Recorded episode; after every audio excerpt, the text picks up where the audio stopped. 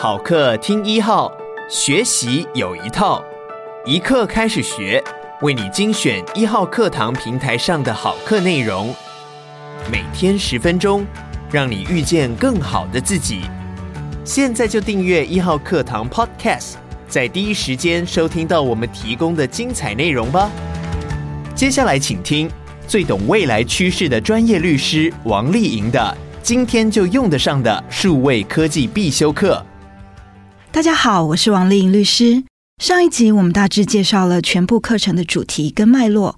我认为今天从好 AI 与坏 AI 这个话题出发，会是一个很好的开始。怎么说呢？因为如果针对 AI（Artificial Intelligence） 人工智慧这个议题，我的朋友名单啊，大致可以分为三种：一种是无限期支持，一种是誓死反对，还有一种就是会问“哈什么”。这种哈什么的朋友常常会跟我说：“哎，好巧哦，我才刚想说要去北海道玩，脸书就跳出旅行社的广告，哎，并且为此感到幸福。”为了这样的朋友，我会先试着解释：虽然我们都用 Facebook 交朋友、看新闻，用 Messenger 和 WhatsApp 传讯息、打电话，划着 Instagram 羡慕别人的生活，但是 Facebook 和他的这些兄弟姐妹，本质上就是四个字：广告公司。我不知道你接不接受 Facebook 就是一间广告公司的这个说法，但是如果我的朋友不相信，我就会请他到我们明日科技法律事务所的粉丝专业按个赞，然后开后台给他看小编的一天到底都在忙些什么。赤裸裸的打开后台，就会看到我们事务所的贴文成效，包括触及的人数、互动的情形，然后 Facebook 还会帮忙列出竞争对手的成效对照，用激将法鼓励小编再接再厉。我先跟大家自首，我们是一个没有花钱投放广告的粉砖，所以贴文成效惨不忍睹，也是刚好而已。就靠大家听完这一集帮忙按个赞喽。其实关于律师到底能不能够投放广告，还牵涉到科技法律和法律科技这个绕口令的话题，我们之后课程再来讨论。但假设我们要花钱投放广告，Facebook 后台会有密密麻麻的选单，就像今天课程文稿中提供的几张截图。包括性别、年龄、地域、学历、企业、财务、家庭、兴趣等等，好多好多，协助我们来建立广告受众，也就是 Target Audience（TA）。比方说，我们事务所想要设定的 TA 是走在科技前线的创业家，以及负责推动数位转型的企业经理人。那么，我可能会点选二十五到四十五岁公司负责人或主管，喜欢科技，或许再勾一下喜欢健身和重训。如果我不确定已婚或未婚和我的 TA 有没有关联性，我也可以做 A/B testing，观察哪一种成效比较好。然后，如果某些讲座特别适合连续创业家，也可以在活动的广告设定中排除社会新鲜人。小编的一天介绍到这里，我的朋友通常就会插嘴问说：“那 Facebook 怎么会知道大家的背景、喜欢或讨厌什么呢？”事实上，不只是 Facebook 的广告置入，从 Google 搜寻引擎。Siri 语音助理、Netflix 影片推荐到 Uber Eats 订餐外送，这一类将使用者 profiling 剖析建档的过程，当然依赖的就是大量的数据和协助进行数据分析的 AI 技术。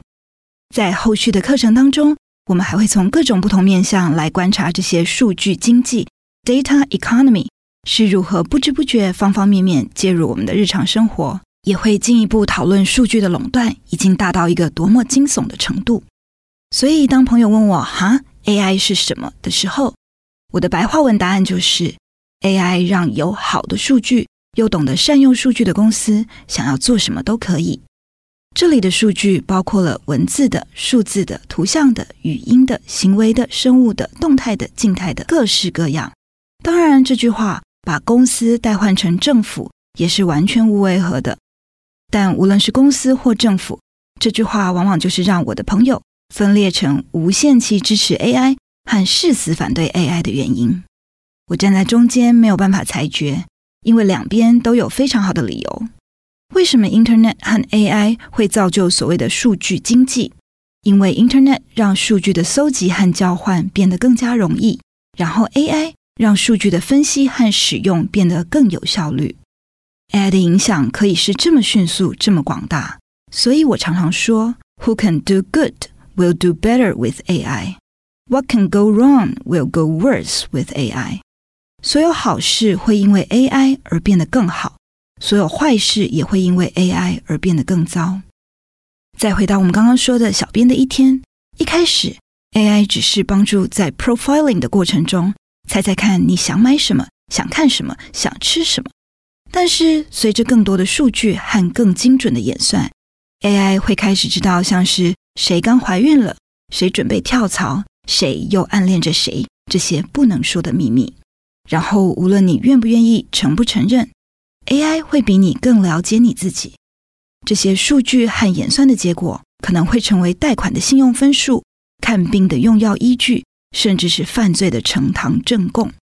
再更进一步，AI 其实会回过头来操纵个人意志，决定我们该买什么、该看什么、该吃什么，甚至票投给谁。后面的课程我们会再聊聊假新闻、带风向。和数位民主 （digital democracy） 这些非常重要的议题，难就难在当我们说所有坏事会因为 AI 而变得更糟，这些坏事包括了恶意的，当然也包括无意的。所有机器学习，也就是 machine learning 的模型和成效，都取决于人为的建构。尤其目前主流的深度学习，也就是 deep learning，所谓类神经网络的开发，就像我们人类的学习，对一件事情。为什么会得出这样的结论？自己也说不上来。Deep Learning 的系统开发者也只能判断运算结果的好坏，而无从得知 AI 做成决策的过程，所以才被称之为演算法黑箱。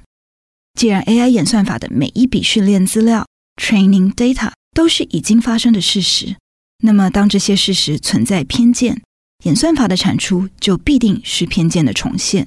这就是实务运作中常常无意造成的演算法偏见 （unconscious bias）。为了降低演算法黑箱可能造成的偏见，各界开始推动 “trustable AI” 可信任的人工智慧这样的观念和做法。trustable AI 要处理的就是借由提升演算法的公平性、伦理性、当责性和透明性，也就是 fairness、ethics、accountability 和 transparency。所谓的 FEAT principles 来设法校正这些偏见，包括大家现在非常重视的欧盟 GDPR General Data Protection Regulation 各自保护规范，也相当强调这样的观念。说起来非常抽象，大家如果想要读比较硬的法条介绍，欢迎点选文稿提供的我的文章连结。那我们就先不讲抽象的 FEAT 原则，先回到小编的一天。你可能还记得刚刚我们开后台的时候。可以透过各种选项来精准设定广告 TA，可是你有没有觉得哪里怪怪的呢？如果今天企业要投放征才的广告，但是只勾选男性呢？如果今天银行要投放贷款的广告，但是只勾选天龙国居民呢？这些案例可能涉及歧视，都必须被限制。事实上，Facebook 针对住房 （housing）、雇佣 （employment）。和信用贷款 （credit offers） 这些敏感项目都已经正式宣布新的广告投放措施，禁止使用年龄、性别或邮递区号来锁定投放对象。聊到这里的时候，我的无限期支持 AI 的朋友通常会修正为无限期支持 Trustable AI，但我的誓死反对 AI 的朋友还是会追问说：那如果是 AI 恶意使坏呢？这当然是合理而且重要的疑虑。例如像 Deepfake 这一类 AI 人体图像合成技术，大家可能都看过媒体报道，把偶像明星的脸移花接木到色情影片，把美国总统不曾说过的话塞到他的嘴里。关于网络上的讯息泛滥，真假难辨，我们之后的课程还会有很多讨论。今天我们就先乐观的想象，既然 AI 可以为善，也可以为恶，那就表示。当有人以 AI 当矛向外攻击的时候，就会有人发明更厉害的 AI 为盾加以反制。像是 Adobe 在二零一九年发表的一项新的 AI 工具，可以把我们 Photoshop 编辑的美肌照片一张一张还原。除了可以一秒抓包我们的美肌小心机，当然也可以用来对付恶意变造的假新闻照片。如果听众朋友当中有 AI 应用的业者，我相信。提供更厉害的 AI solution 来对付使坏的 AI，绝对会是一门好生意。至于如果要讲到 trustable AI 的公共政策，我常常会用无人车的三个问题来问大家：如果有一辆无人车出车祸的时候会保护比较多人，另一辆会伤害比较多人，你选哪一辆呢？如果为了保护比较多人，有可能伤害车子里的你，你选哪一辆呢？而如果为了保护比较多人，有可能伤害车子里你挚爱的家人，那么你又会选哪一辆呢？通常第一个问题，大家的回答都相当道德正确。到第二题，也有很多朋友会愿意牺牲小我，完成大我。但是到了第三题，往往就是一阵沉默。这就是典型 AI 应用的 trolley problem 伦理两难。况且，无论保护多数人的这个选项多么道德正确，在现实世界中销量第一的，恐怕还是能够优先保护使用者的无人车吧。这也就是为什么 Trustable AI 的推动。无论在民间自发的力量，或是政府公共政策的角色，都是又急又重要。今天的课程到这里告一个段落。既然大家都对我赤裸裸的粉砖后台充满同情了，听完课程记得要去按赞、留言、加分享哦。我们下次再见。感谢你收听一课开始学，鼓励你现在就下载一号课堂 APP，购买今天就用得上的数位科技必修课。收听完整课程吧，也鼓励你把一号课堂 Podcast 分享给你的亲朋好友。每天十分钟，遇见更好的自己。一号课堂。